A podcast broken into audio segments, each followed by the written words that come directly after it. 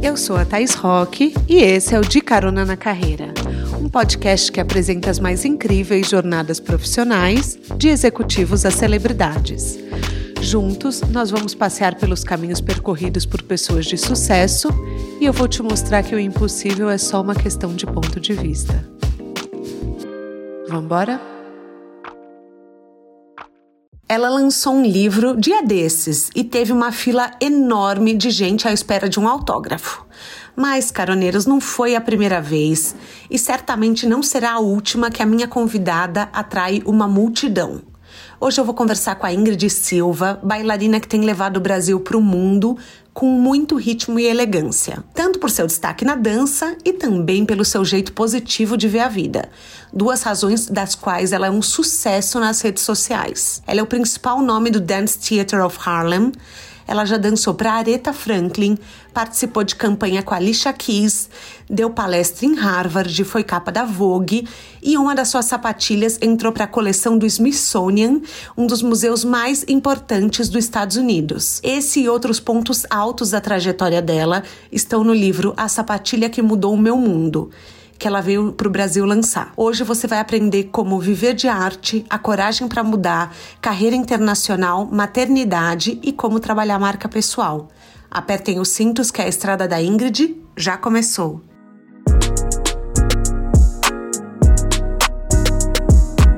Ingrid, seja bem-vinda ao De Carona na Carreira. Quer dar um oi para os nossos caroneiros? Oi, gente, como é que vocês estão? Estou muito feliz de estar aqui compartilhando um pouco sobre mim com vocês e sobre a minha carreira.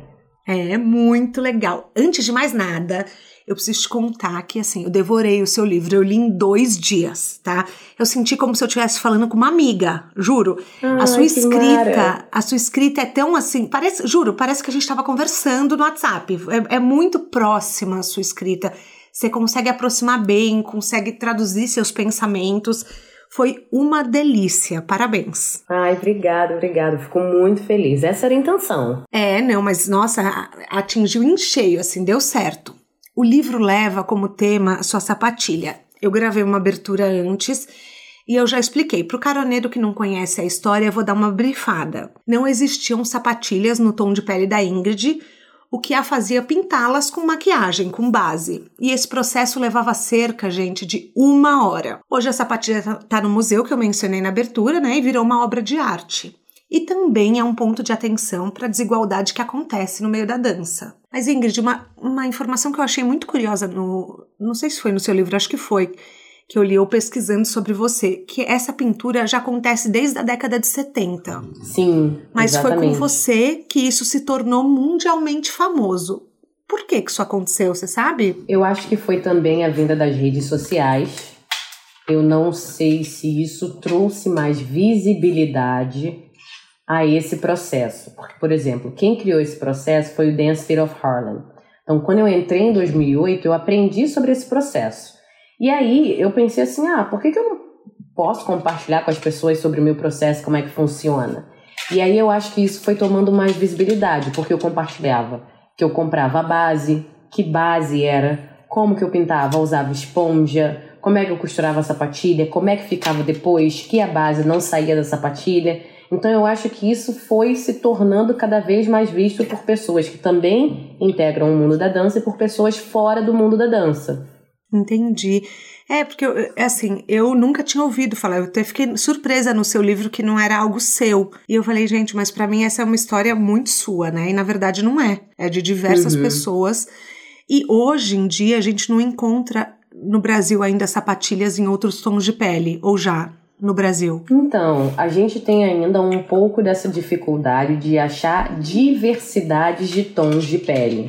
Na verdade, o corpo negro é 50 tons de negro. Só que quando você vai na loja, você só encontra três tons. E assim, não, não cabe todo mundo a mesma blusa, né? Não cabe todo mundo a mesma sapatilha. Então a gente ainda tem essa dificuldade de achar um pouco mais de diversidade quando se fala dessa área. Além disso, a gente não pode simplesmente agora, se eu sair com você e ali na rua comprar, a gente não vai achar minha tonalidade. Porque ou você tem que ordenar, pedir é, para ser entregue e chega tipo de três a seis meses de tempo. Três a seis meses? Aham, uhum, e custa aí mais caro Unidos? do que a sapatilha. Aqui e aí também. Porque os Estados Unidos é tudo express. Sim, é express, mas eles usam a mesma coisa falando que ah, não tem muito mercado, ah, todo mundo não pede sempre. Agora algumas lojas começaram a colocar as sapatilhas nas lojas, o que eu acho que é muito bom, mas não são todas as lojas. A gente tá. ainda sofre essa dificuldade. Então eu espero que isso melhore. Eu tive agora recentemente um problema com a marca que eu uso Uhum. Demorou seis meses para minha sapatilha chegar. Eu precisava ir pro tour. Não, isso porque é você, que é famosa, né? E que aí, tem um baita reconhecimento. Uh. E aí eu mandei um e-mail para eles. Eu falei, gente, vocês estão falando que vocês querem falar sobre diversidade, fazer com que as coisas aconteçam, mas cadê minha sapatilha? Eu preciso trabalhar. Tipo, eu não posso esperar quando dá. E assim, eu sei que eu sou um caso isolado, que eu tive essa oportunidade de mandar um e-mail para diretamente quem organiza essa parte. A minha sapatilha chegou assim. Uhum. Mas e quem não tem essa oportunidade? Quem não tem esses conhecimentos, sabe? Sim. Então eu acho que é algo que ainda precisa melhorar, precisa de um melhor ajuste. As pessoas precisam ver que sim, tem diversidade no balé e fazer com que essas sapatilhas vão para as prateleiras das lojas e sejam compradas como as rosas. Sim, exatamente. Você sabe, é, que o, o, filho de uma funcionária minha, ele queria fazer balé. E ele tem seis anos. E você acredita que na escola não queriam deixar ele fazer. Aí por depois ser menino, né? Por ser menino. Meu irmão passou por isso. E aí depois uh, falava que não tinha roupa. Aí eu entrei no, no site de uma marca famosa. Uhum. Eu entrei no site primeiro que só tinha foto de menina na abertura do uhum. site. Aí eu já começou a me irritar, né? Aí eu falei, não, não tô acreditando nisso. Aí comecei a procurar roupa de criança, menino, elas não vendiam. Aí eu falei, é gente. É muito absurdo. O que que tá acontecendo? É um mundo ou se é todo rosa ou só pra menina. Quando eu comecei balé no Dançando para Não Dançar, com oito anos, meu irmão tinha seis. E a gente sempre fez tudo muito junto. Então ele me viu dançando, me viu fazendo aula de balé, ele falou: "Mãe, me coloca também". E minha mãe sempre foi muito à frente do tempo dela. Eu acho que eu sou muito grata por ter uma mãe como a minha, porque a minha mãe é foda. Desculpa o palavrão, porque ela é de balacobaco. Uhum. E eu acho que ela teve essa visão, ela primeiro que ela não teve visão nenhuma de preconceito. Ela falou: Bruno, você quer fazer balé? Vamos, mais um exercício para você e para sua irmã. E aí o Bruno foi se apaixonando pelo balé. Só que aí quem é, teve um pouco mais de preconceito foi meu pai. Entendi. Mas, assim, a minha mãe levou ele para assistir a primeira apresentação nossa de balé e a cabeça dele, ó, mudou na hora. Ele tá até no clipe da Anitta, né? Aham. Uhum. Ele Arrasa. falou assim: é isso que vocês fazem. Meu pai não tinha noção.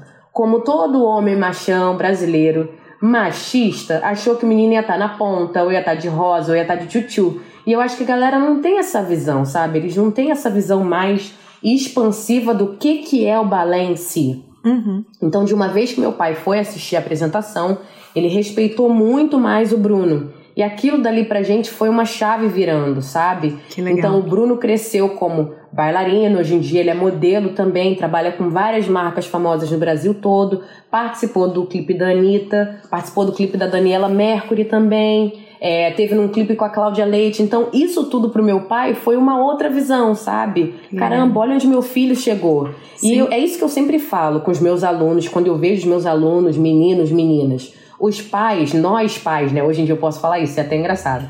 Nós pais, tipo, a gente tem que incentivar qualquer sonho dos nossos filhos. Independente de que sonho seja, não importa se você é médico e você tem o um sonho que o seu filho seja médico, seu filho não é você. Ele não vai viver as suas expectativas, ele não vai viver a sua trajetória, ele vai viver a dele. E é isso que eu falo, até mesmo quando as pessoas falam, ah, mas a Laura não vai ser bailarina.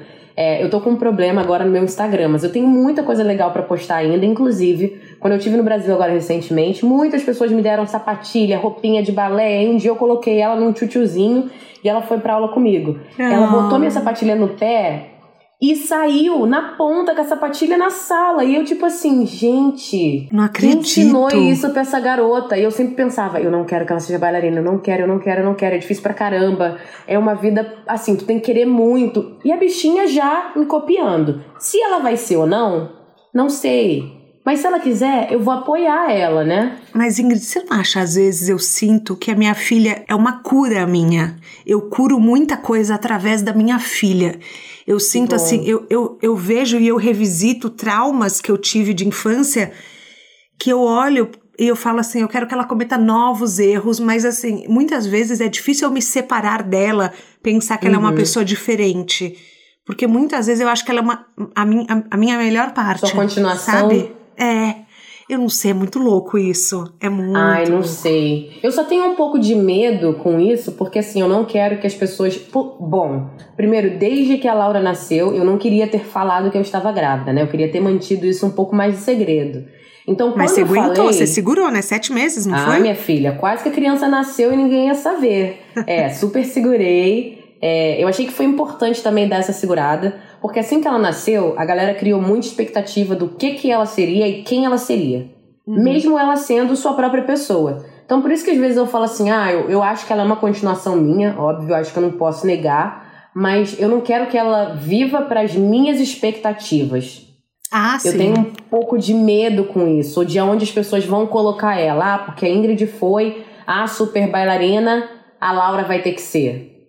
É, é verdade, deve ter um peso, né? Muito, muito. Eu tenho um pouco de medo quanto a isso. Mas assim, se ela quiser ser a bailarina que ela quiser ser, ela vai ser. Uhum. Já me comprometi falando que eu não vou ensinar ela, porque eu sou uma pessoa muito rígida e eu quero que o nosso laço seja só mãe e filha. Eu não quero Perfeito. ser dance moms.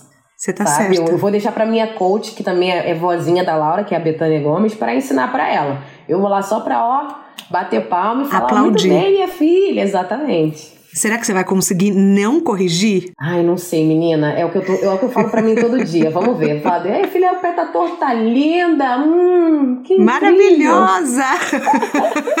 é, se bem que mãe tem essas coisas, acha tudo lindo, né? Fa faz, nossa. A, é, a, criança esboça uma tremida de boca e já fala, tá sorrindo pra mim, me ama, meu uhum. Deus. e é sobre isso. É sobre isso.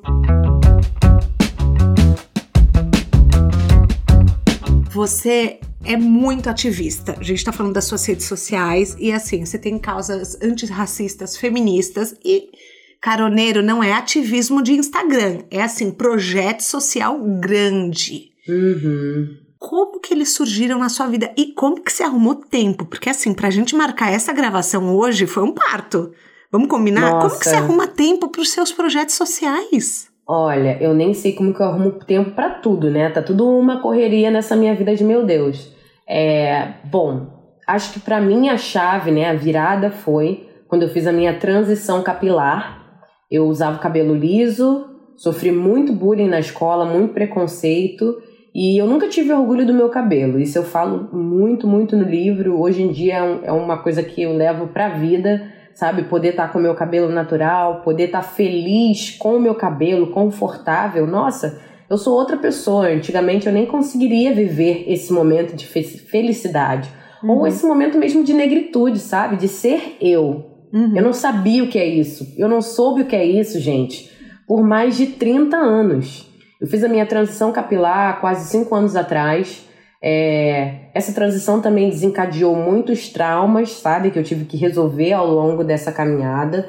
Durou um ano e pouco pro meu cabelo tá do jeito que tá agora, que eu gosto muito, que é o meu cabelo natural. É, eu passei por muitos medos de talvez não ser aceito ou não me achar bonita. Eu tive muito suporte do meu marido, que foi a primeira pessoa que deu esse estalo na minha cabeça. Vamos Inclusive, falar que ele ficou no cabeleireiro com você Ficou, Cinco menina. horas seguidas, eu não acreditei. Ficou, isso aí é amor. Eu acho que isso aí é amor, porque é amor. homem não faz isso não. Não vai nem com a gente no shopping. Na hora que eu li, eu falei, não tô acreditando que ele ficou no cabeleireiro. Ficou sentado lá, dando todo o apoio moral possível. E eu achei aquilo incrível, porque eu falei, cara, se ele tá aqui para me dar esse apoio moral, sabe, eu, eu posso, eu posso. E aí, é, a partir desse momento, dessa transição capilar, o, a minha autoestima mudou, eu me reencontrei. E aí eu comecei a ver outras coisas ao meu redor que já estavam ali, só que eu não tinha. Eu acho que eu não enxergava bem como eu deveria antes. Uhum. Primeiro que eu só vi que o mundo do balé era racista de uma vez que eu vim para Nova York e comecei a dançar no Dance Theater of Harlem, porque eu acho que até então tudo era muito natural, mesmo não sendo. A gente sabe que o racismo no Brasil é um racismo velado, então é muito complicado a gente ver ao nosso redor que as pessoas não gostam da gente, elas não aceitam a gente pela tonalidade da nossa pele. É, eu nunca tive, graças a Deus, uma professora que falou: ah, você não vai ser bailarina, sabe? Todas as minhas professoras super me incentivaram. Então, isso talvez. É, isso me ajudou muito, mas invibi, in, é, como é que eu posso dizer? Inviabilizou, não sei se está certo, uhum, me deixou um tá pouco certo. cega com as coisas ao meu redor. E aí, quando eu saí do Brasil e eu vim pra cá, eu falei: caramba, uma sala só de gente preta dançando balé clássico na ponta do pé, com a sapatilha da cor da pele, o que, que eu estava fazendo onde eu estava? Então eu comecei a refletir muita coisa. Através dali, eu criei um projeto chamado Empower New York, que é uma plataforma para mulheres globalmente, onde a gente conecta mulheres com marcas, conecta mulheres com trabalho, potencializa os sonhos dessas mulheres e atraz oportunidades. E recentemente, em 2019, eu criei uma plataforma chamada Blacks in Ballet, uhum. que é onde a gente fala sobre diversidade na dança. Por mais que a gente tenha grandes nomes como o meu, hoje em dia na dança, a gente não tem companhias que contratam essas pessoas. Não sei que cidade que você é, se é Rio ou São Paulo. São Paulo, São Paulo. Mas é, qual foi o teatro que você foi aí em São Paulo, clássico, que você viu uma primeira bailarina na ponta que era negra? Uhum. Numa companhia profissional, sabe? Então a gente não tem isso ainda. E a gente quer fazer isso com Blacks, Blacks in Ballet. Além de que a gente quer criar o primeiro festival de dança negro no Brasil. Então, isso é um sonho que eu tenho, assim, é, uma visão muito grande para esse projeto. A gente está em contato com o Consulado dos Estados Unidos. É, no futuro, dar bolsas de estudos para esses bailarinos, para que eles possam vir para os Estados Unidos, experienciar essas oportunidades com companhias de dança. E eu acho que é importante. Eu não quero ser só aquela pessoa que tem 40 milhões de seguidores e não faz nada e só posta do seu dia comendo arroz, feijão, angu, foi na festa, subiu no barco. Esse não, não é o ponto. Sabe? Eu acho que isso não. Desculpa, eu não acho que isso é influenciador, porque você não está influenciando em nada. Você não usa, você, tá você literalmente... só usa a sua influência para ganhar dinheiro. Tem muita gente que é assim, né? Exatamente, mas você está influenciando a pessoa ali para só mostrar para ela o que ela pode atingir, talvez ela nunca nem vá atingir aquela vida ali, mas você não está potencializando necessariamente a sua plataforma. Você não está trazendo esperança e oportunidade para essas pessoas, se é isso que você quer. Então eu acho que o que eu quero fazer, né, às vezes eu, eu não me considero muito. Essa palavra influenciadora tem, tem muitos viés. Uhum. Eu posso dizer que eu sou uma pessoa inspiradora. Eu quero Sim. trazer oportunidades, eu quero abrir portas, eu quero potencializar, eu quero que mais Ingrids e Brunos possam vir aí e possam trazer essa oportunidade para futuras crianças que sonham chegar onde a gente chegou. Mas o Black Sim Ballet é para brasileiros é, ou para bailarinos do mundo inteiro? A gente, o Black Sim Ballet é para bailarinos do mundo inteiro, mas eu sinto que no nosso Brasil a gente não tem oportunidade. Então eu queria pelo menos iniciar o primeiro festival de dança no Brasil. E hum. aí, se tudo der certo e a gente tiver mais oportunidade, visibilidade, levar para o mundo, por que não? Sonhar é muito bom, né? E as companhias podem te procurar para fazer um recrutamento? Podem, podem. As companhias podem nos procurar. É, projetos sociais podem nos procurar. Inclusive, a gente já fez um, um workshop muito grande no Dia Internacional da Dança no passado, com mais de 300 alunos. Foi via Zoom, mas a gente tem o sonho de fazer presencial, porque eu acho que é importantíssimo. Agora, se essa Covid passar, a gente vai fazer nosso primeiro projeto no Brasil e a gente vai trazer mais detalhes para quem quiser saber. Sigam a gente nas redes sociais. É, Black Sim Ballet, tá tudo no meu Instagram. Só ir lá no perfil Empower também. Ingrid, você sabe que eu conversei com o Pedro Torinho, eu não sei se você conhece ele, conversei com ele aqui no podcast. E ele me falou que ele acredita muito no poder dos coletivos uhum. como um, um, novo, um novo modo de influência. Então ele falou do Batcu, falou de outros, eu não sei se você conhece. E, Sim, conheço. E ele falou assim que os grupos, por exemplo, é, hoje em dia tem muito mais poder de influência porque eles lutam por uma mesma causa, são pessoas com uhum. interesses semelhantes. Então, de repente, vocês até criam um grupo do Black Sim Ballet, um coletivo de dança que possa se apresentar pelo Brasil, que né? Sei lá. Sim, Tô sim. pensando aqui. Não, com certeza. Eu acho que o, o, bacana seria da gente criar o um festival de dança, tipo, tem um uhum. festival de dança no sul, e a gente queria criar um festival não como esse, mas um festival que tem balé, jazz, Broadway, tudo que você imaginar, teatro. E, e, eu acho que a gente precisaria de muito apoio e parcerias de pessoas que acreditam na dança. Então, se você está ouvindo esse podcast aqui junto com a gente agora, entre em contato, manda um e-mail. Você conhece alguma escola, algum professor, alguma marca que quer é, dar esse suporte para a arte? A gente está aqui e a gente quer fazer com que isso realmente aconteça. Hoje você é a bailarina mais famosa do Brasil.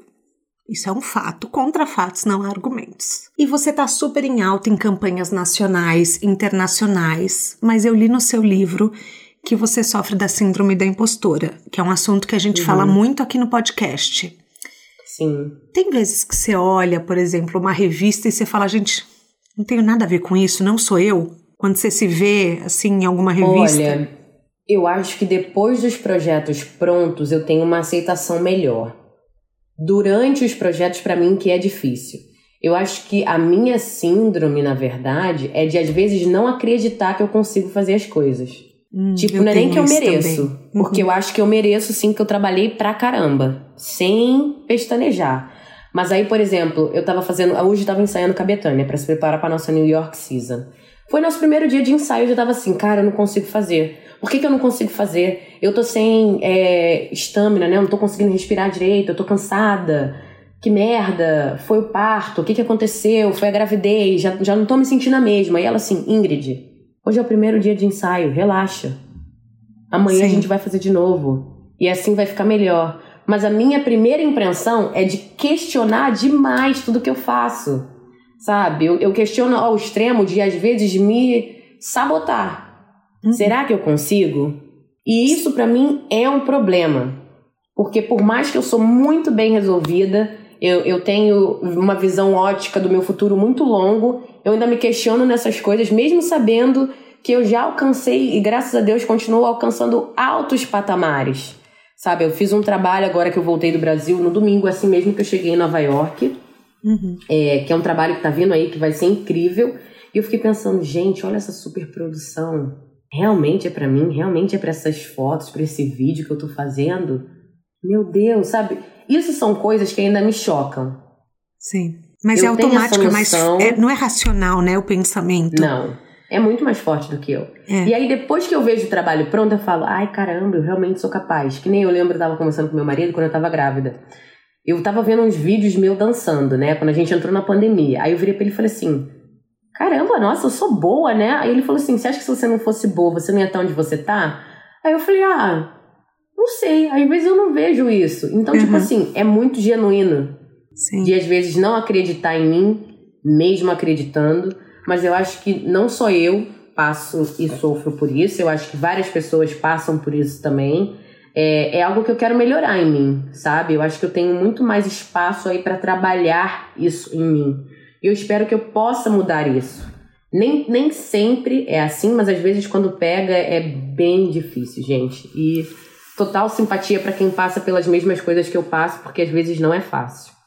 Não, não é fácil. E daí é, eu entrevistei aqui a Marina Santelena, não sei se você sabe, e ela falou assim: ah, porque se a pessoa acha que eu sou capaz, eu também acho que eu sou capaz. Eu pego e vou. Eu falei, mas Marina, de onde você tira isso? Eu fiquei indignada. Eu, ela falou, ué, se a pessoa tá achando que eu faço, então tá, vou uhum. tentar, mesmo que eu nunca tenha feito.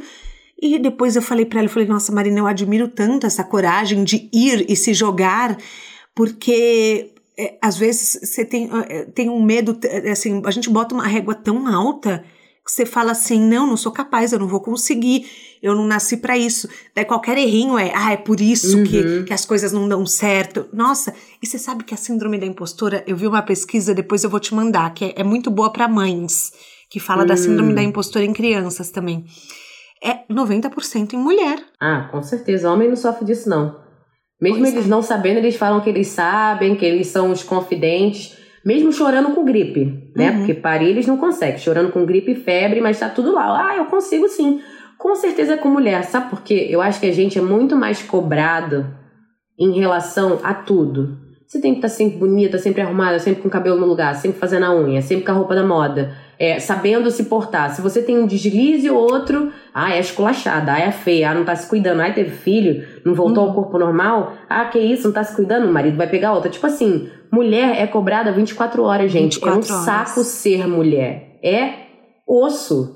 Não é fácil. É muito complicado. Sabe, a gente a gente tem que se amar muito, na maioria das vezes, porque o psicológico realmente fica afetado. Você conhece a Ashley Graham? Sim, a gente troca várias mensagens no Insta também. Ela é que bem bacana. Eu sou muito fã dela, porque, olha. Ela é maravilhosa. Eu sou zero padrão e ela também é zero padrão e ela super se empodera do corpo. Eu uhum. amo. Nossa, eu sou muito fã. E ela ficou sem depilar axila por uma opção dela. Uhum. E ela tirou várias fotos, mas aquelas fotos deusas. Cabeluda. E as pessoas falaram, assim, um monte de matéria, um monte de matéria falando sobre a axila Ai, dela. É muito... E ela. E, e ela debochou, ela tava nem aí, deu risada, mas assim, é, é, são raras as pessoas que não se abalam a críticas, né? Exatamente. Mas assim, a gente tem que ver que a Ashley ela chegou num patamar da vida dela que assim, ela construiu toda a confidência dela em tudo de ruim que as pessoas foram falando, ela tornou bonito. Ela se viu bonita, ela se deu a oportunidade de ver. E eu acho que é isso que eu tô aprendendo comigo. No livro eu também falo muito do meu corpo. Uhum. É, eu tive no, total noção do meu corpo depois que eu tive a Laura. Cara, eu era muito magra e eu não tinha noção. Eu sei que o balé pede para que as pessoas sejam magras, Uhum. Mas assim, eu vou voltando atrás, no ano que eu fui viajar com meu marido pra San... Eu fui pra uma ilha. Esqueci o nome, mas eu olhei as fotos, eu falei, cara, quem é essa pessoa?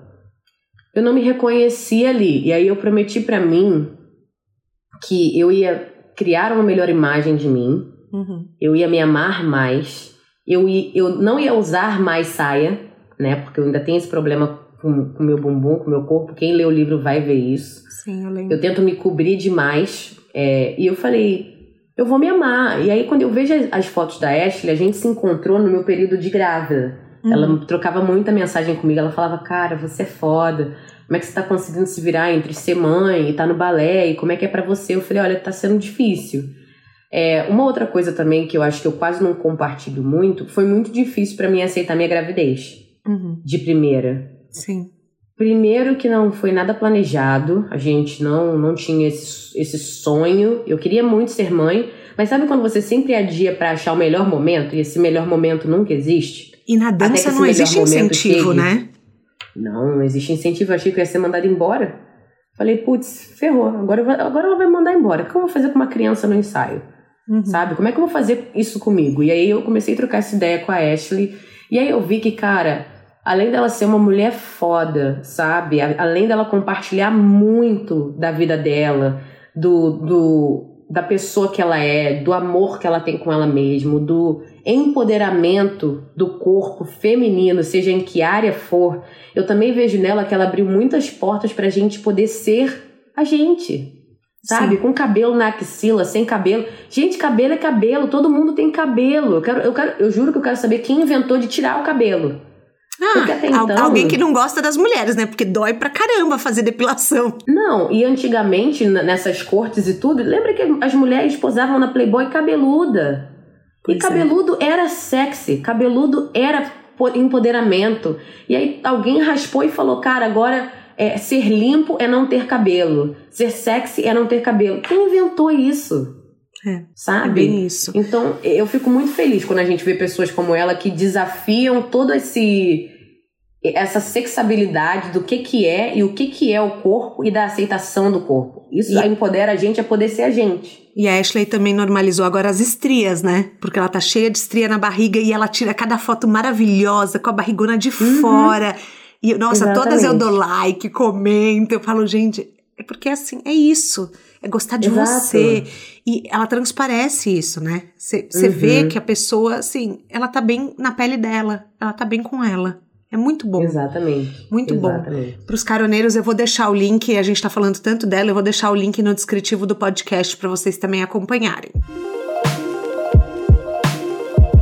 Ingrid, você saiu da menina que ficava no fundo da sala, no fundo da apresentação de balé, você trocou de lugar com a sua amiga, que eu me lembro para você não aparecer, foi a parar na capa da Vogue, da Cláudia, é. rosto da campanha da Nike. Você ainda se considera tímida ou não mais? Ai, essa é uma essa é, um, é uma coisa muito difícil de se falar. Eu, olha, gente, eu vou dizer para vocês que com toda essa desenvoltura que eu tenho, com toda essa passabilidade de entretenimento no Instagram e quando eu compartilho, falo nos stories, eu ainda tenho um pouco de vergonha. Gente, às vezes eu me acho muito boba, muito idiota. Eu falo assim, ai meu Deus, será que as pessoas estão realmente vendo isso? Será que as pessoas estão entendendo o que, está rolando aqui? Uhum. Eu acho que é uma, é uma coisa meio, sei lá, eu sou, mas eu também sou muito humilde, sabe?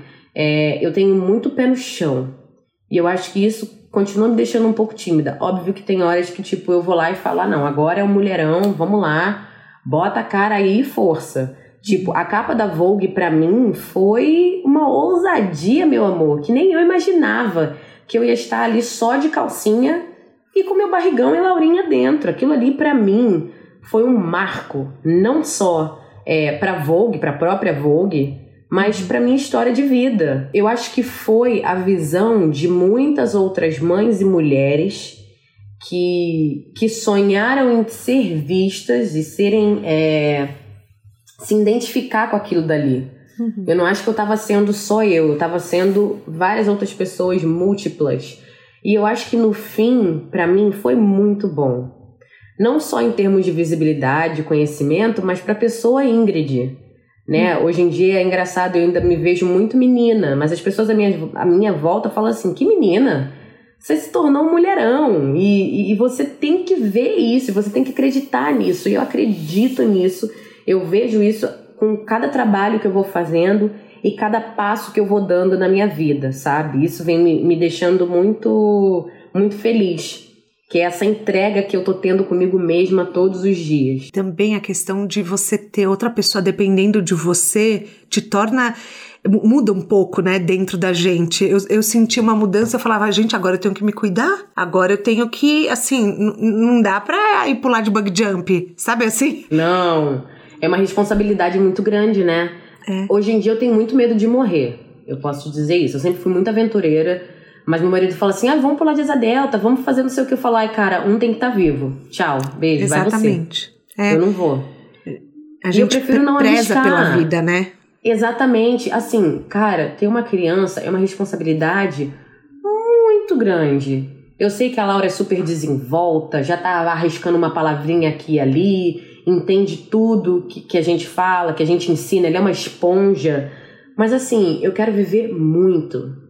Eu quero viver muito para ver onde essa menininha vai chegar. Eu quero viver muito para ver em que ser humano ela vai se formar.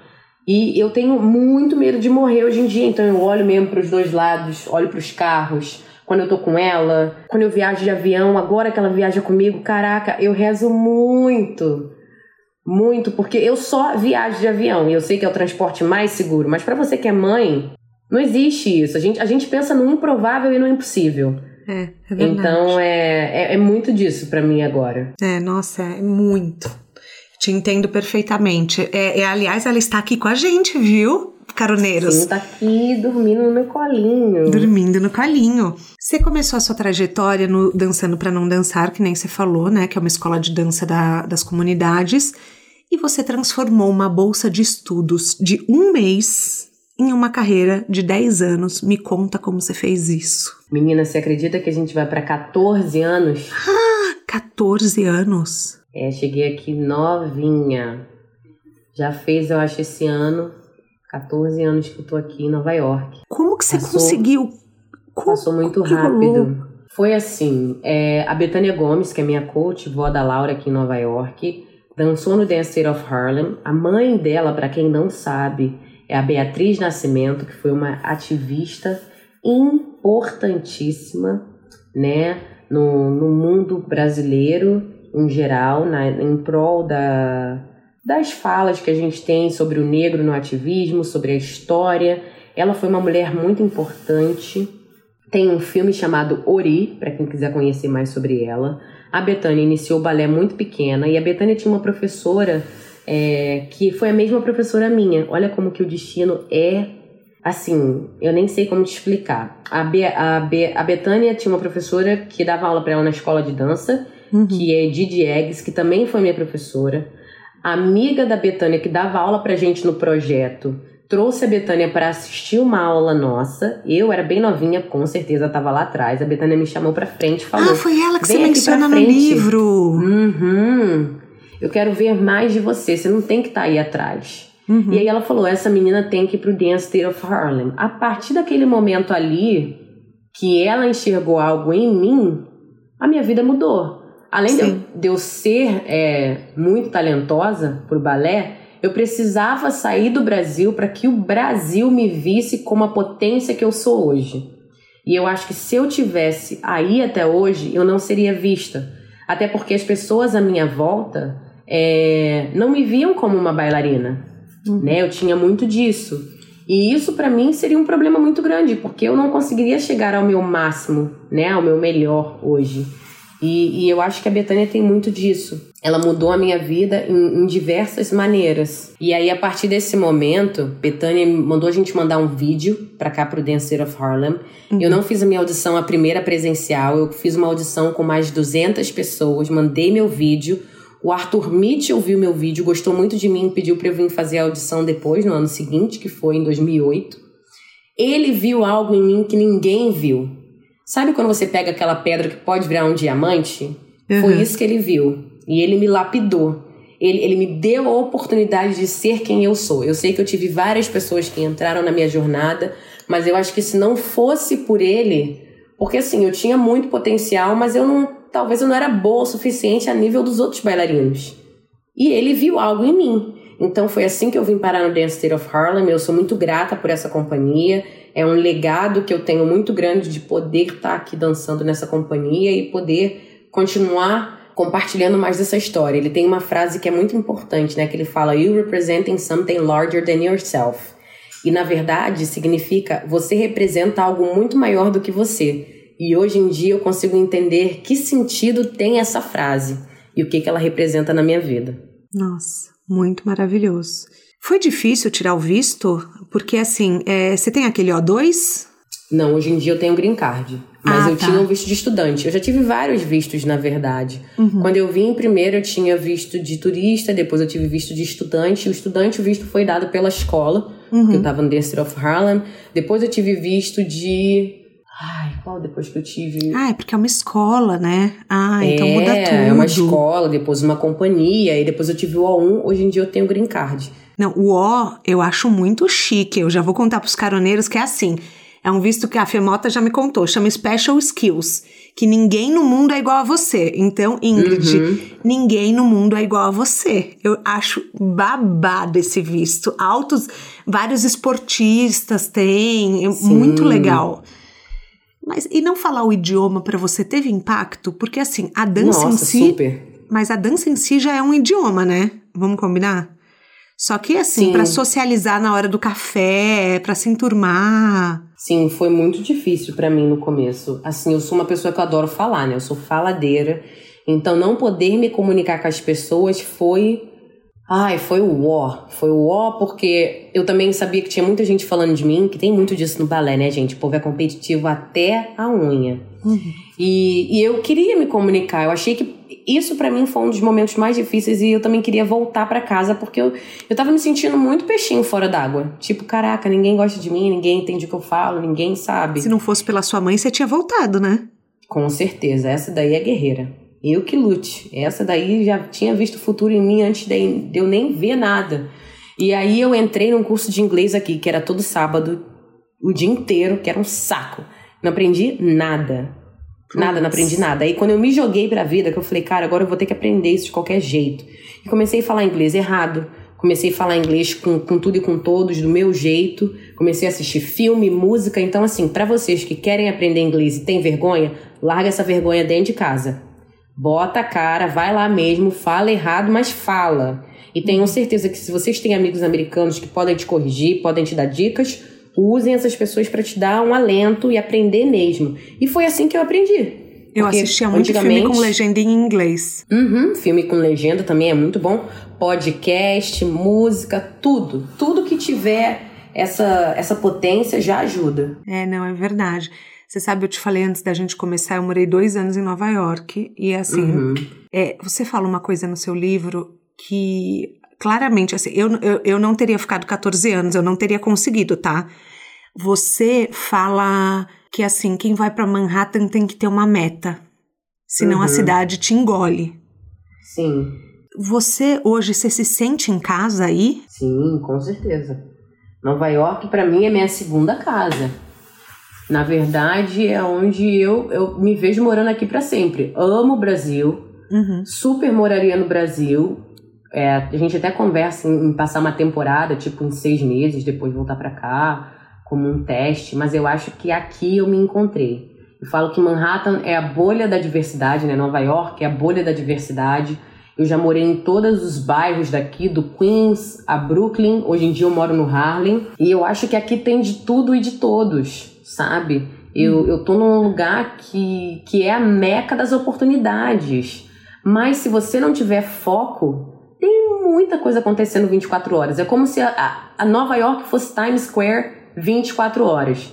Se você não tem foco, você perde o que você veio fazer aqui. Aí você acaba fazendo mil e uma outras coisas que não era nem o que você veio fazer aqui. É. Mas você não acha solitário?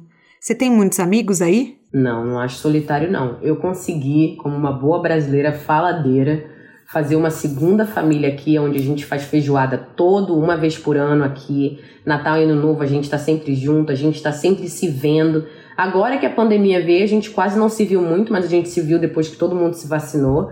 Mas eu não me sinto solitária aqui, não. Graças Nossa, a Deus. Bom. Mas eu, eu conheço muita gente que se sente, que não não conseguiu fazer aquela amizade, construir laços, ter família. Eu consegui muito, muito, tanto americanos quanto brasileiros, quanto de outros lugares. Isso para mim é, é, tem sido muito bom. É, porque eu acho que o que mais pegava para mim também, se, assim, você é casada, né? Eu fui, quando eu fui, eu era solteira, uhum. eu era estudante, eu fui fazer no IU. E eu lembro de eu me sentir muito sozinha, eu sentia que as pessoas uhum. tinham o próprio ritmo delas, o, uhum. como eles falam, pace, né? Their Sim. own pace. E eu não conseguia, assim, pegar. Acompanhar. Acompanhar, exatamente. É. Então eu sentia muito isso. Eu falo que eu devia ter ido para algum lugar de sol, de calor, uhum. sabe? Porque olha, parabéns, porque viver aí não é fácil. As pessoas acham que, nossa, você mora em Nova York, as pessoas acham que a gente vai ver musical da Broadway todo dia. Ninguém fala que custa 200 que dólares o ingresso, né? Super caro. É super, caro. caro, é super caro. Falou que o meio da dança é competitivo. Você comentou. Uhum. Tem muitos caroneiros que me escrevem falando que trabalham em ambientes tóxicos, com o povo falciane uhum. mesmo. Sim. Que conselho você daria para essas pessoas? Olha, eu trabalho em um ambiente que é extremamente tóxico. Além disso, como eu tenho oportunidades fora da dança que me dão a visibilidade para ser também quem eu sou no mundo da dança, Óbvio que isso incomoda, né, gente? Tem muita gente que torce por você, mas tem muita gente que não torce. O que eu acho é o seguinte: você tem que andar igual cavalo, coloca sua viseira ali, segue seu caminho, independente do que as pessoas vão falar. O caminho também, às vezes, é muito solitário. Por exemplo, quanto mais oportunidades você tem, mais visibilidade você tem, talvez mais solitário você vai estar. Porque você também se torna seletivo ao seu círculo. E se você tem que ser seletivo, seja. Você jamais quer pessoas que vão estar à sua volta te sugando, uhum. sabe? Você não quer isso.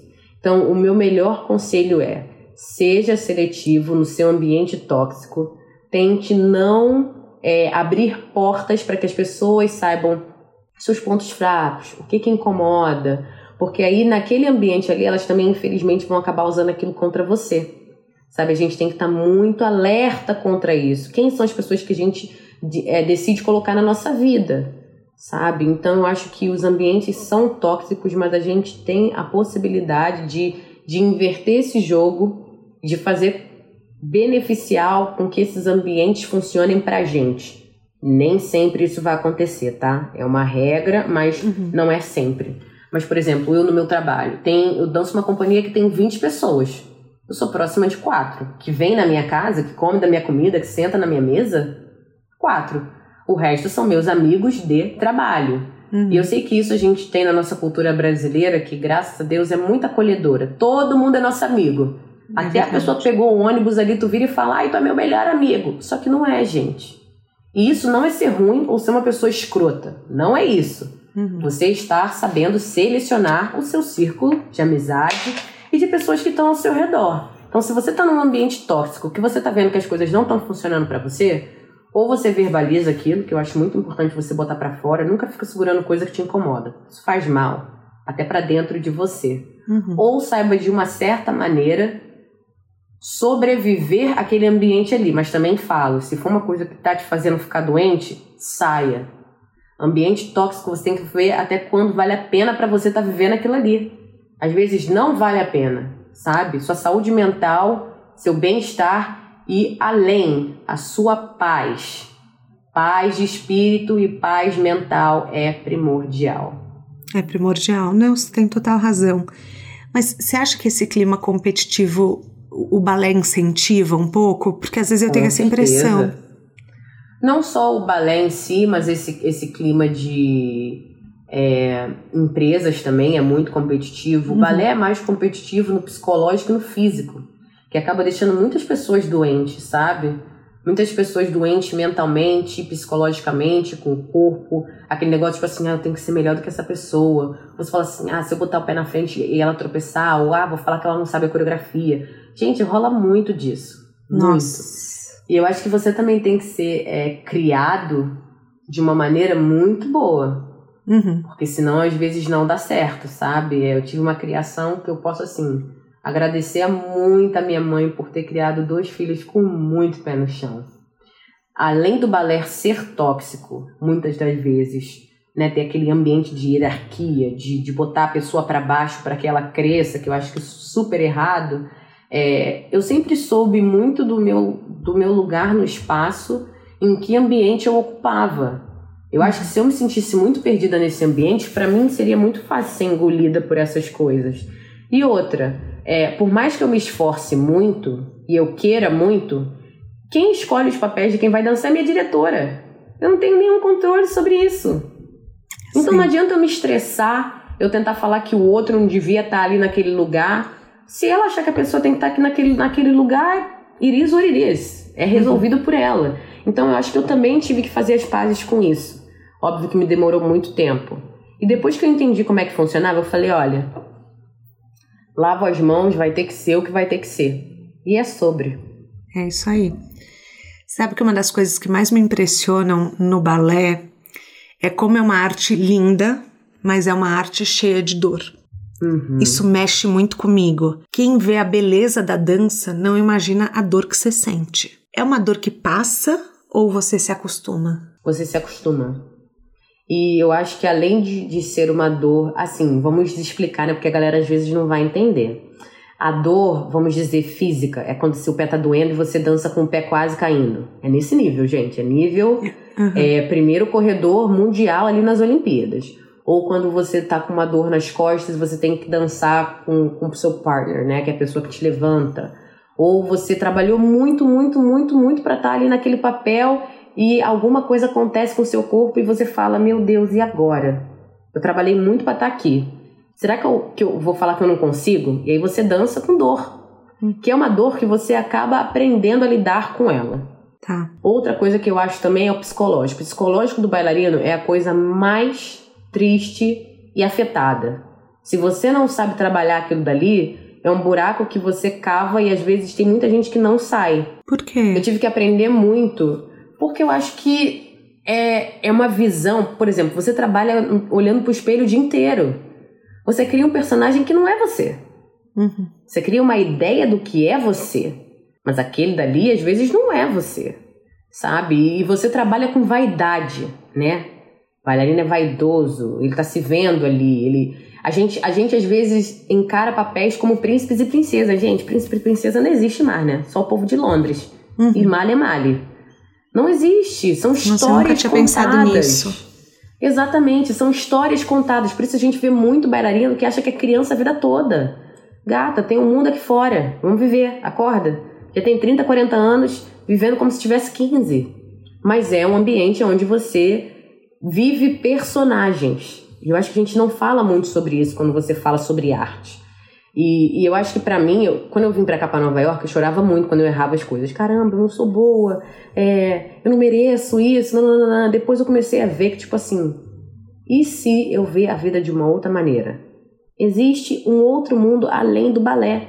Eu amo o balé, eu, eu respiro a dança. Uhum. Mas eu também posso ser uma, muitas outras coisas. Eu posso ser ativista que eu sou hoje, eu posso ser escritora, eu posso ser mãe, eu posso ser professora. Só que tem muita gente que demora muito para descobrir esse mundo. A maioria só descobre depois que não dança mais. Ou às vezes nem acha que tem a capacidade de viver outras possibilidades porque só vive para aquilo dali.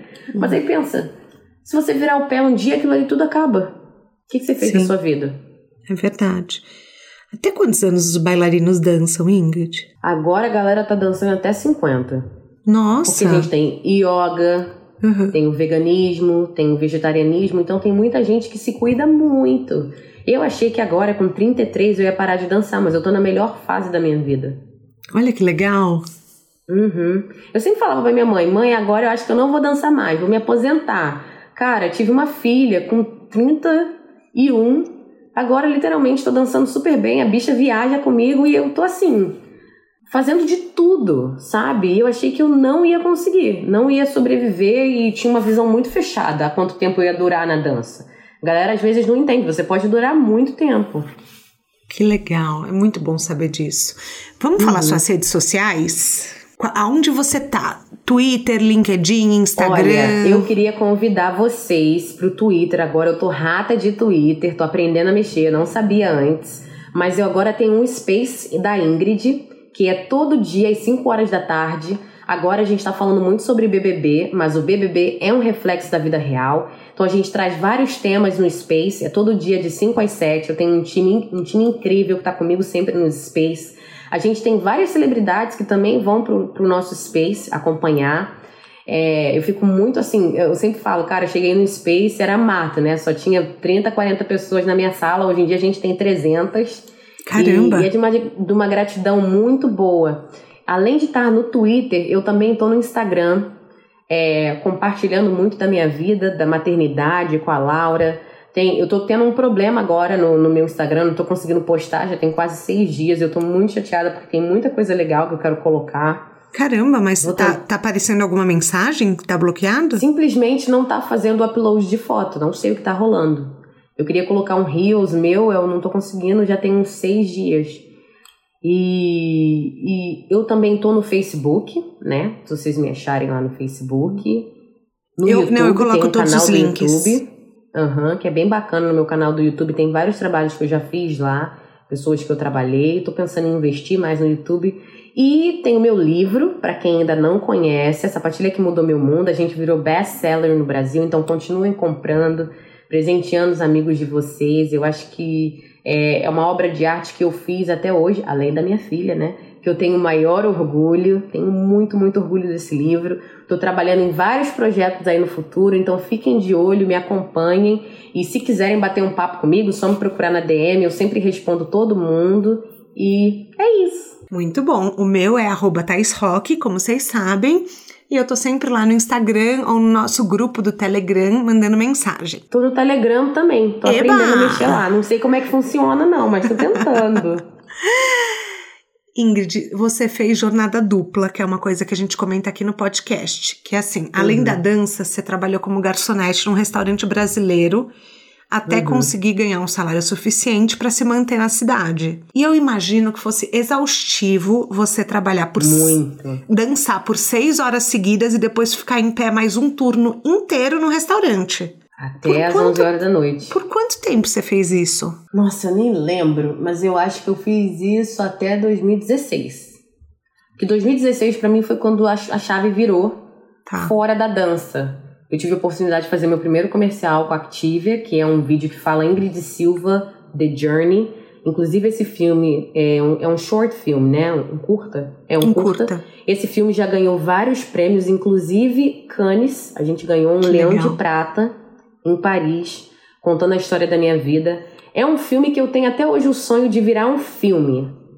É, é, um, é, um, puta trailer de um filme que você fica assim, cara, o que, que vai acontecer com ela? É muito bom, gente. Por favor, corram lá no meu YouTube para assistir, porque eu tenho muito orgulho desse trabalho. É um trabalho que, que foi emocionante. Eu acho que eu trabalhei no restaurante por cinco anos. Nossa, mas como que mas você fazia? muito tempo. Porque assim, você tinha que visitar 35 cidades por ano com a companhia. Uhum. Dava para você fazer assim, a agenda? O legal foi que o restaurante que eu trabalhava era um bico. Tá. Então, quando eu ia viajar no tour com a companhia, eu falava para ela, ó, vou viajar de tal data a tal data, volto em tal data. E ela entendia. Tá. Nunca foi minha prioridade. Todos os outros lugares que eu trabalhei também, além desse restaurante, eu trabalhei em outro, eu já falava logo. Olha, eu trabalho aqui para complementar minha renda, vocês não são a minha prioridade. E eles entendiam. Nossa, mas foi e aí muito rolava, mas tempo. era muito cansativo. Era muito cansativo, mas eu precisava, né? Tinha necessidade de pagar a conta. Nova York não é barato quanto as pessoas imaginam. Não, não é, nunca mesmo. foi. Nunca foi. Não, e ainda mais assim, Manhattan. Morar em Manhattan é muito caro. Uhum. Cara, eu morava na 82 com a York, com uma senhora que era amiga da minha avó. Na época eu pagava 400 dólares, que parece que não é nada, mas pra mim era uma fortuna. Eu só recebia 200, como é que eu ia comer? Uhum. Sabe? Nossa. Então era, era babado, era bem difícil.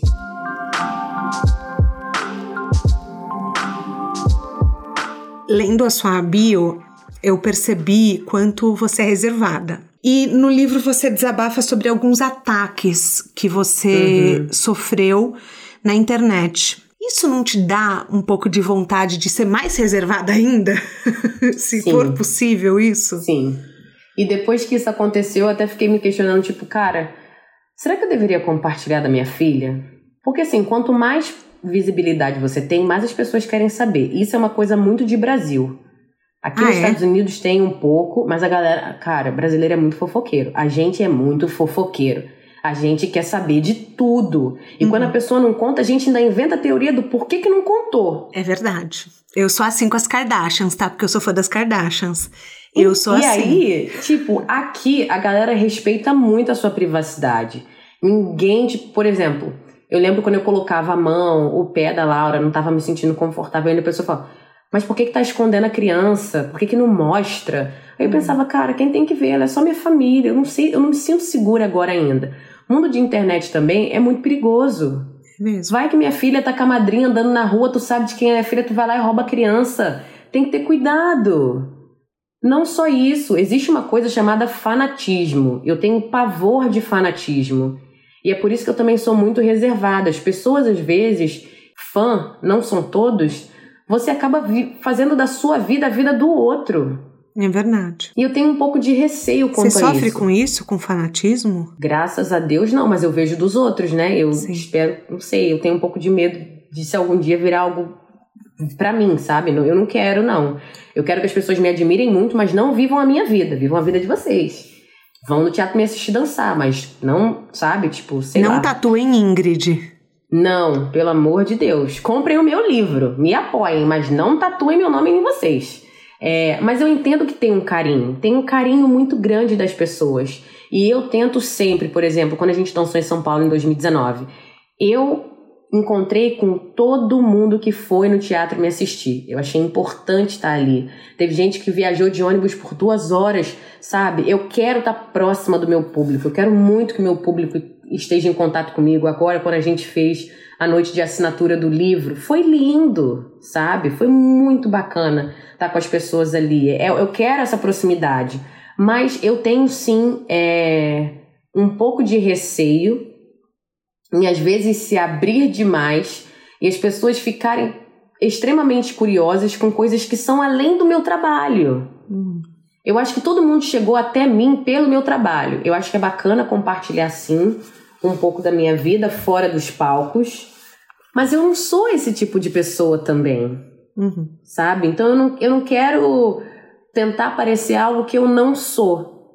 E eu acho que a minha família para mim é algo muito importante. Eu sou muito reservada, eu acho que essas pessoas chegaram até as minhas redes sociais são pelo meu trabalho, são pelo trabalho que eu exerço no meu ativismo, é agora com o negócio da maternidade, e, e eu acho que vai ser isso por agora, até eu me sentir confortável. Talvez no futuro eu mude de ideia, mas até lá eu quero me sentir confortável para poder compartilhar sobre a minha família, sobre outras coisas que não envolvem a dança. Nossa, mas você sabe que eu, é, eu já tinha lido seu livro e eu tava te acompanhando nas redes sociais. Eu achei que nas suas férias você compartilhou coisa pra caramba. Eu olhei, você teve um, é, uma viagem que você fez com amigos, com, tinha um monte de gente, você postou um monte de foto, eu falei, gente, olha a Ingrid! Eu sabendo... Tem dias eu, que eu tô inspirada, tem, tem dias é, que eu tô inspirada. É isso aí, pessoal, aproveita. Me conta uma coisa, você é tão um case de sucesso que você já palestrou em Harvard. Sim, menina, você então, acredita? Amores, Harvard. Não, além de palestrar em Harvard, hoje em dia eu estou estudando em Harvard. Você tá brincando? Você tá estudando o quê? Eu tô fazendo um curso que se chama Business. Ai, como é que é o nome? Olha, a pessoa até esquece, fica emocionada, esquece. Se chama Harvard Business alguma coisa, mas é um curso que eu tô fazendo para atletas ah. se profissionalizarem além de seus, de seus principais trabalhos. Que massa! Isso, ah, Harvard Crossover Business. Tá. É bem legal esse programa. Eu vou me formar agora no próximo mês, olha louca. Mas é, tem sido incrível, porque a gente é, estudou agora recentemente o case study do LeBron James. E, e é, é, dá uma outra visão para o atleta do que, que é o mundo fora do seu próprio esporte. Uhum. Quando eu dei a palestra, eu fiquei chocada. Tipo assim, como é que vocês me conhecem?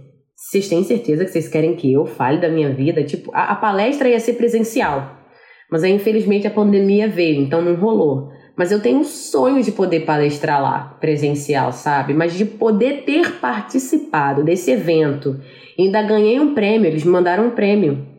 Não, maravilhoso. Foi, Você tava linda. Nossa, foi muito bacana. Obrigada. Tinha acabado de dar a luz. Acho que tinham Nossa. três meses aquilo ali, toda inchada, meu Deus.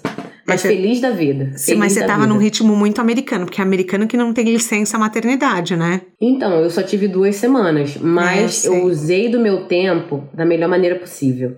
Uma coisa que eu posso dizer é que meu ambiente de trabalho, é, além de eu ter me infiltrado, né, levado a minha família, eles me acolheram muito bem.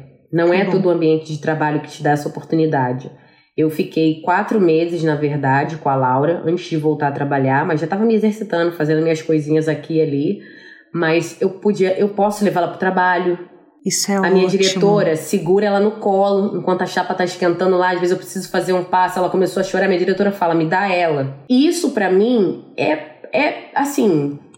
É além das expectativas do que eu poderia imaginar de um ambiente de trabalho que é tão hostil, às vezes, que não é tão welcoming, não é tão. não, não deixa as mães serem bem-vindas, mas eu acho que é o lugar que eu trabalho. Eu Sim. tenho essa oportunidade, eu criei esse espaço. Até os meninos e meninas que dançam, o, o pessoal que trabalha comigo, eles brigam pra ficar com a Laura. Tipo, ah não, agora eu vou pegar ela no colo. Ah não, aí eu vou pegar. E quando eu tenho que subir para dançar pro palco, a gente tá no camarim, geralmente, né? Embaixo ali no teatro, alguém fala, não, vai lá, eu olho ela. Geralmente todo mundo pergunta, quem é que cuida dela quando você tá no palco? Geralmente quem não tá fazendo nada. Então, uhum. se você uhum. não tá fazendo nada, eu vou lá, pego ela, boto no teu colo, vou lá, danço, volto, ó, tá bem, tá bem, tá ótima. E é isso, sabe? Nossa. É, é uma rede de proteção e uma rede de apoio muito grande que me acolhe e eu só tenho gratidão. Tem um ditado que é, vou falar em inglês e em português, é It takes a village to raise a child. Uhum. Que é, que a tradução é, é, é necessário um vilarejo para criar uma criança. Uhum. E é muito isso, né? O que você está falando. É. é. uma rede de apoio. Nossa, é, fiquei total. até arrepiada. É muito lindo. Antes da gente encerrar, eu só quero te perguntar mais uma coisa. Antes da gente entrar nos nossos quadros finais. Me conta da Alicia Keys, porque eu sou uma brasileira Menina. fofoqueira. Vocês ficaram amigas, trocando mensagem, Sim, pelo amor de Deus. A gente troca até hoje. Cara, se eu te falar com as pessoas que eu falo, você vai cair pra trás. Não, com a Ashley, com Ashley Graham, eu quase tive um piripaque aqui interno, tá? É que eu fiz, eu, eu fiquei na, na minha, mas a Ashley é minha musa mora, a Ashley e a Kim. Então, assim, me conta da Lixa. Não, a Lixa quis pra mim, é, a gente se conheceu em 2019. O irmão dela que entrou em contato comigo, eu tinha achado até que era uma brincadeira. Ele falou: Ah, minha, minha irmã te segue no Instagram já tem anos. E ela gosta muito do seu trabalho. Eu, tipo assim, gosta do meu trabalho? Como assim? Aí ele falou: não, ela tá fazendo uma campanha do casaco dela, da jaqueta dela, e queria te convidar para participar dessa campanha. Nem todas as outras pessoas que estavam na campanha tiveram contato direto com ela. Uhum. E aí eu vejo, eu tô lá no carro com ele, né, esperando a hora de dançar, de fazer o que eu tinha que fazer. E aí eu vejo aquela mulher abrindo a porta do carro para vir falar comigo, me dando um abraço, e eu tipo assim, cara, fim de normalidade finge a normalidade. Porque se você fizer a louca, não vai ser mais chamada pro trabalho. E eu fiquei pensando isso na minha cabeça. Eu, tipo assim, cara, é a Alicia Keys. A Alicia Keys me segue no Instagram. A Alicia Keys troca mensagem comigo. Aí depois Gente, a Alicia Keys, pra que quem não sabe, ela... canta In New York. Uhum. Canta aquela música, gente. Concrete Jungle. Ai, meu Deus. E aí, depois disso, anos depois, acho que foi em 2020, ela apareceu lá no meu balé. Como que ela chegou lá? Eu não sei. Eu sei que eu tenho esse vídeo até hoje. Ela faz um semicírculo, onde ela tá falando com todo mundo. Aí eu achando assim, putz, ela nem vai lembrar de mim, né? Fala sério, várias pessoas entraram, saíram na vida ali, tipo, será? A mulher fala, ela faz assim, ó, tipo, tudo bom? Como é que você tá? Muito tempo que eu não te vejo. Aí eu fui, dei um abraço, eu falei, nossa, que bom te ver aqui. Nem tô acreditando, não sei o quê. E eu fiquei tipo, meu Deus. Uau. Ela lembra de mim. Então assim, é, além dela, outras pessoas, né, americanas, essa galera que me segue, é de, um, é de uma gratidão, de uma representatividade e de, de uma apreciação pelo meu trabalho que é tudo que eu queria, só que eu jamais imaginei que essas pessoas iam me ver ou iam falar, ai, quando você estiver aqui na Califórnia ou em Nova York, ou eu estiver aí, eu vou te assistir dançar, sabe? É tão bonito ver que as pessoas apreciam o seu trabalho, pessoas que você se inspira, uhum. também se inspiram em você. Inclusive, agora recentemente, eu tive a oportunidade de conhecer Glória Maria, eu que vi. é uma pessoa assim. Eu, eu tava ouvindo um, um, outro pod, um outro podcast, onde ela contou a história da vida dela. Ai, do Mano Brown? Super... Aham, uhum, mano a mano. Muito bom. E aí, foi a primeira entrevista dela que eu falei assim, cara, tudo que ela tá falando ali é eu. Ou é tudo que eu sempre vi nela. E aí a gente começou a trocar mensagem por, por Instagram. Um dia ela me deu o telefone dela. Eu falei, gente. Tem Glória WhatsApp Maria da Glória Maria. Me deu o telefone dela. E aí eu fiquei, caraca. E aí a partir dali ela falou: quando você vier no Brasil, vamos se encontrar, que eu quero que você conheça minhas filhas. Nós duas temos duas Lauras. E aí, quando eu tava lá agora, a gente conseguiu uma data para se encontrar. Quando ela abriu a porta da casa dela, foi aquela coisa assim. Oh! Tipo.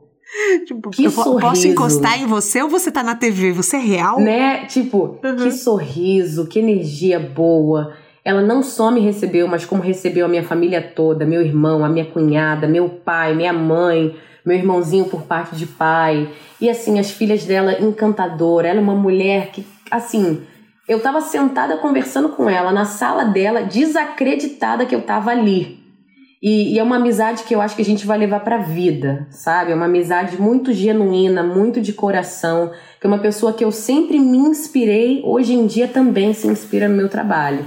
Então é, é muito bonito ver isso. É Poderoso muito bonito. Inacreditável isso, também, é, com certeza. Tem uma pergunta que eu sempre faço aqui no Pod, que é: o que é sucesso para você? Olha, para mim, sucesso é conseguir minha, minha estabilidade financeira, poder ter construído a casa da minha mãe, agora futuramente comprar a minha casa, se Deus quiser, poder é, dar um futuro melhor para Laura, em termos de educação, estudo, é, todas essas possibilidades. Eu acho que sucesso não é só rede social, mídia, reconhecimento, mas são essas pequenas alegrias da vida adulta que a gente vive e a gente às vezes não dá valor, mas eu, eu prezo muito por essas pequenas alegrias, eu dou muito valor para essas pequenas alegrias.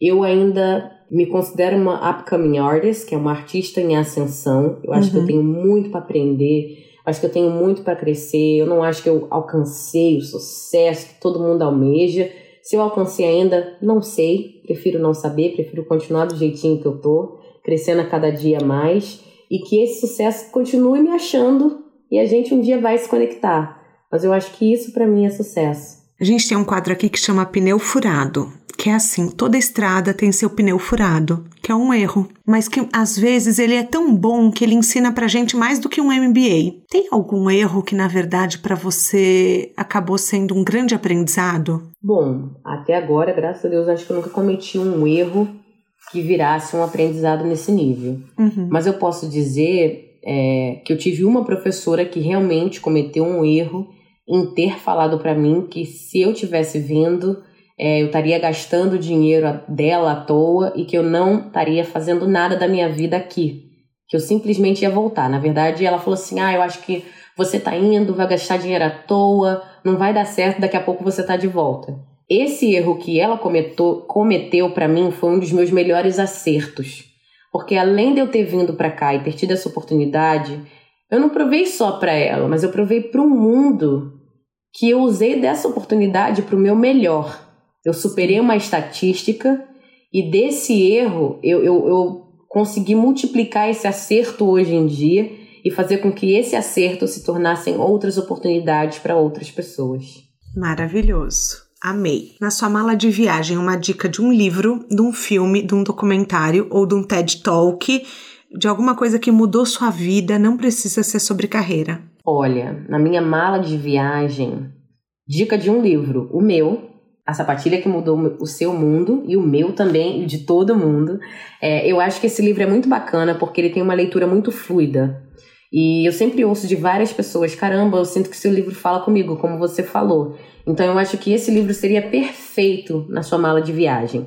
E eu acho que outra dica que eu daria é música. Eu sou muito eclética. Eu tô muito Marina Senna hoje em dia. Quero muito conhecer ela se algum dia eu tiver essa oportunidade. Adoro as músicas que ela toca. Tô muito Lué de Luna, tô uhum. muito Maria Rita. Eu acompanhei Lué de Luna e Maria Rita minha gravidez toda. É, Inclusive Reza, se vocês ainda não ouviram essa música, que é da Maria Rita, Reza, é uma das melhores músicas muito especiais que eu já ouvi, assim, tocou muito fundo. Então, isso eu levo sempre na minha mala de viagem. A gente chega ao fim da nossa carona. Eu queria agradecer vocês duas por estarem aqui. obrigada. Muito obrigada, Ingrid. Assim, mais uma vez, eu amei o seu livro.